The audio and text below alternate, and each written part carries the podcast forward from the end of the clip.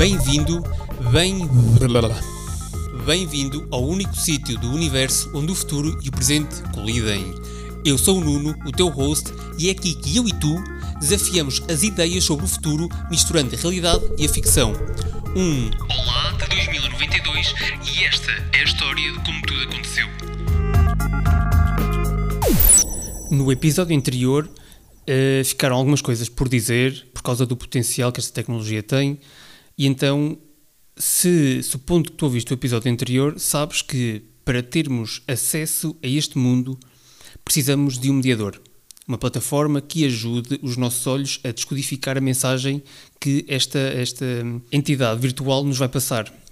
Para os mais geeks, será um género de visor de energia usado no Dragon Ball, que eventualmente até poderá ter eh, essa funcionalidade, por exemplo, no meio desportivo, em que nós conseguimos perceber eh, quais é que são eh, as características do oponente. Ou melhor ainda, para perceberem como é que isto poderá ser, se forem pesquisar o novo filme do Ryan Reynolds, o Free Guy, dá um aspecto bastante realista do que é que isto poderá vir a ser.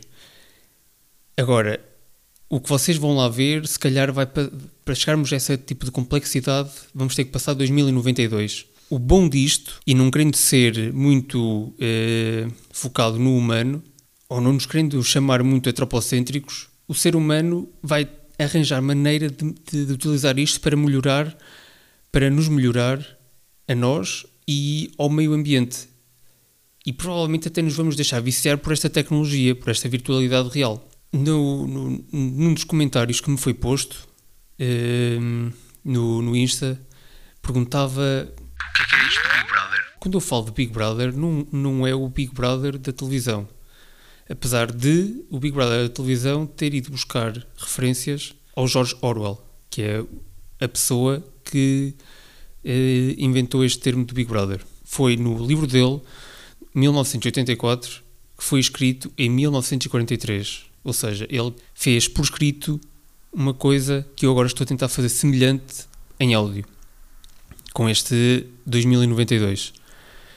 E o que é que esse livro retrata? Retrata uma suposição do que poderá ser a sociedade do futuro. Muito estou a fazer também. Ele, apesar de ele querer, eh, de ele falar de uma sociedade distópica, em que provavelmente vai existir o caos no futuro, eu quero retratar uma, uma sociedade utópica em que vai prevalecer onde vai, onde vai prevalecer o bem e não o caos. Ele descreve esta sociedade como sendo uma cidade que está constantemente a ser observada. Está em 24 sobre 7 em vigilância. E uh, existe nas ruas cartazes e áudio em que, se, em que se ouve a frase Big Brother is watching you. Então Big Brother é um nome que ele deu a esta entidade que observa as pessoas aqui conseguem perceber o conceito do reality show, de estarem 24 sobre 7 a serem observados. Daí irem beber o nome ao livro. E não é também por acaso que em Inglaterra também chamam ao sistema de vigilância das cidades de Big Brother. Mas o que é que eu quero dizer isto do Big Brother do episódio anterior? É que para existir um mundo, ou seja, fazendo aqui uma ponte com, com o episódio anterior, para existir um mundo em que tudo vai estar conectado com tudo, é preciso que exista uma, uma, uma calibragem entre si, entre os objetos todos. E para existir essa calibragem vão ser precisos aparelhos, quer seja câmaras, quer seja sensores. E então como é que funciona esta calibragem? Uh, se calhar para vos dar um exemplo para ser mais fácil para vocês ou para tu compreenderes, se uh, os carros sem condutor andarem na estrada, vão precisar de uma câmara ou de um sensor que esteja constantemente a calibrar a posição dele em relação às guias ou às raias da estrada. Neste mundo virtual vai funcionar exatamente da mesma maneira, mas em relação a todos os objetos, entre si, os reais e os virtuais e os humanos. Por exemplo, vamos imaginar, vamos fazer aqui um, um, um exercício que é, nesta virtualidade real, uma cadeira numa loja do IKEA vai ter o nome e o preço a flutuar por cima dela. À medida que nós andamos à volta dela, o sensor em nós e na cadeira calibra automaticamente e constantemente, permitindo que se nós nos pusermos atrás da cadeira, consigamos ver o preço ao contrário. porque ele sabe onde é que nós estamos. Ele sabe onde é que nós estamos em relação um ao outro. Acontece que nós não estamos uh, sozinhos na loja. E acontece também que essa etiqueta com o preço e com o número tem um ver mais, para vermos mais informação sobre aquela cadeira. Eu decido ver mais informação sobre aquela cadeira porque me interessa a cadeira e eu carrego no ver mais. E a informação desce. A outra pessoa, tu, que estás ali ao lado, vais ver a minha ação a ser executada e vais poder usufruir da minha ação em tempo real. Agora, além da cadeira se calibrar em relação a mim, vai ter que se calibrar em relação a ti. E, além disso, tu vais ter que te calibrar em relação a mim e vice-versa. Isto parece-me razoavelmente fácil de perceber. Agora, temos de pensar nisto em relação ao mundo inteiro 24 sobre 7. Em relação a todos os objetos, pessoas, estradas, vamos precisar de sensores em, todos os, em todo o lado para estar em constante calibragem. Muita da digitalização em tempo real deste mundo vai ser feita pelos próprios utilizadores também quando um robô ou uma pessoa olha para um objeto, vai estar a angariar informação para mim, para ele próprio, e ao mesmo tempo vai estar a, a scanar esse objeto ou essa parte do mundo para os outros robôs, para as outras máquinas ou para os outros humanos. Desta maneira, vamos conseguir mexer no espaço, mas vamos também, provavelmente, conseguir mexer no tempo. Porquê? Porque, como o Kevin Kelly diz, é que nós vamos conseguir congelar momentos, vamos conseguir rever, por exemplo, acidentes de carros, vamos conseguir puxar para trás, porque eles vão existir nesse mundo, e vamos perceber quem é que foi a culpa.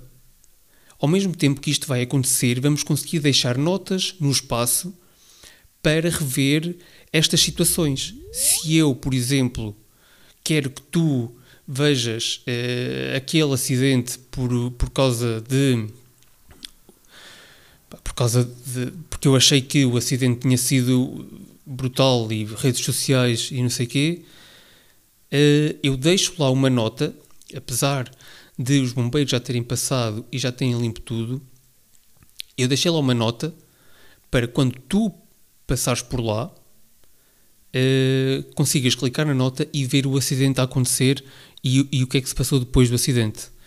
Isto, se calhar, até pode ser vai ser benéfico para uh, resolver casos, investigação de, de homicídios e, e, e, coisas desse género. Como o, o, Kevin Kelly diz, o termo história vai passar a ser um verbo. Porquê? Porque vamos conseguir ter uma virtualidade do que eram os. Por exemplo, vamos, vamos ter a virtualidade do que eram os aliados do Porto há 200 anos atrás e literalmente por cima deles, por cima da realidade, do agora, vai existir, uh, vão existir esses 200 anos atrás. Ou seja, vamos conseguir pôr uma segunda camada do que eles eram anteriormente. Vamos conseguir fazer um comando Z a tudo, quantas vezes nós quisermos. Agora, com isto, com esta, com esta nova tecnologia, esta nova rede, esta nova plataforma, acho que nós vamos saltar, vamos saltar deste deste mundo, desta era de inteligência emocional que estamos a viver agora, para uma era de literacia visual.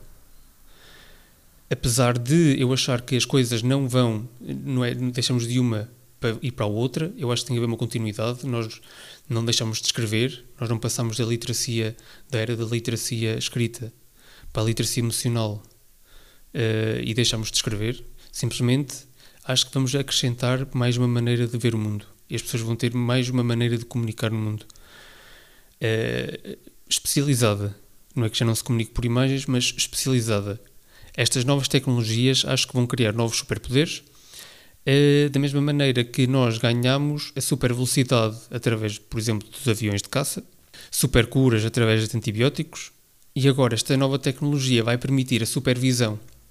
Nós vamos conseguir ver uh, as coisas numa espécie de raio-x, vamos conseguir olhar por dentro dos objetos e do corpo humano também, que até já existem uh, tecnologia uh, desta a ser testada em operações no bloco operatório e, e algumas delas, uns dos pioneiros em Portugal, são em Aveiro.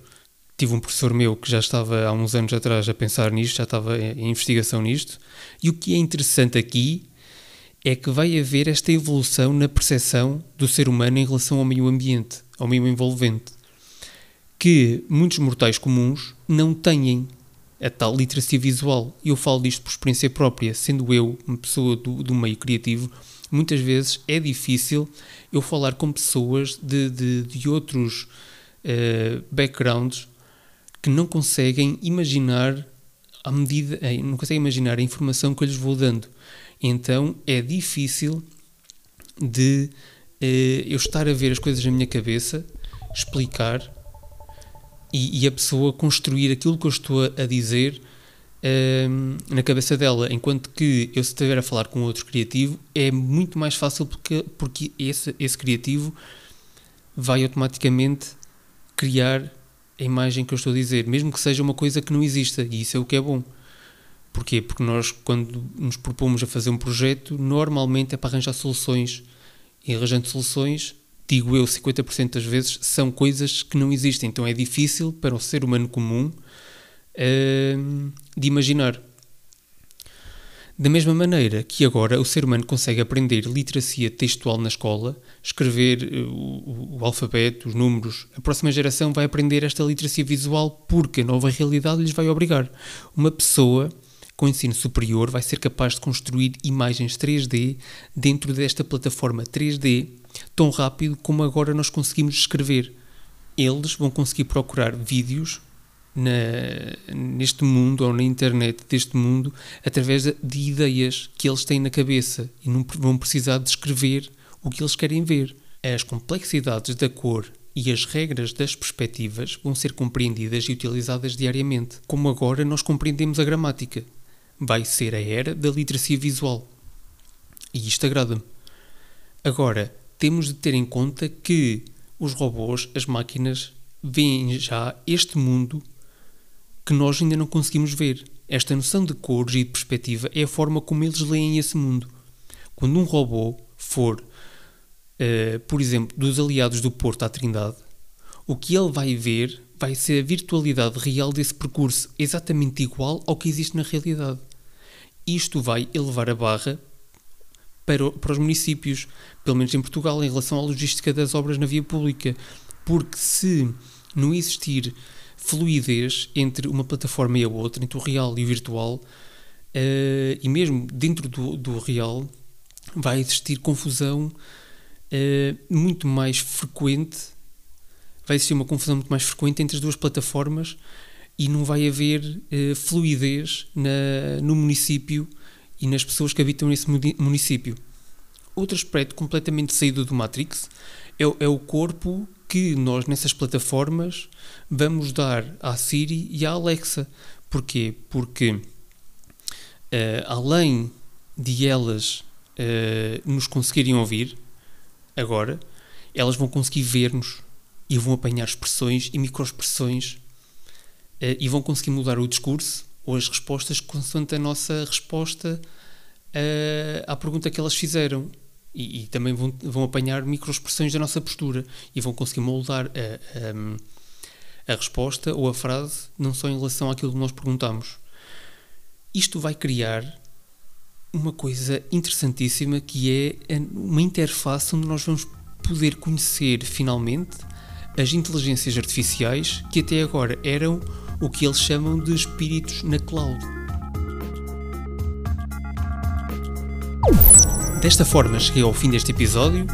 Obrigado por teres ficado aí até ao fim e se gostaste desta prolapse estilo Black Mirror, vai ouvir os outros episódios.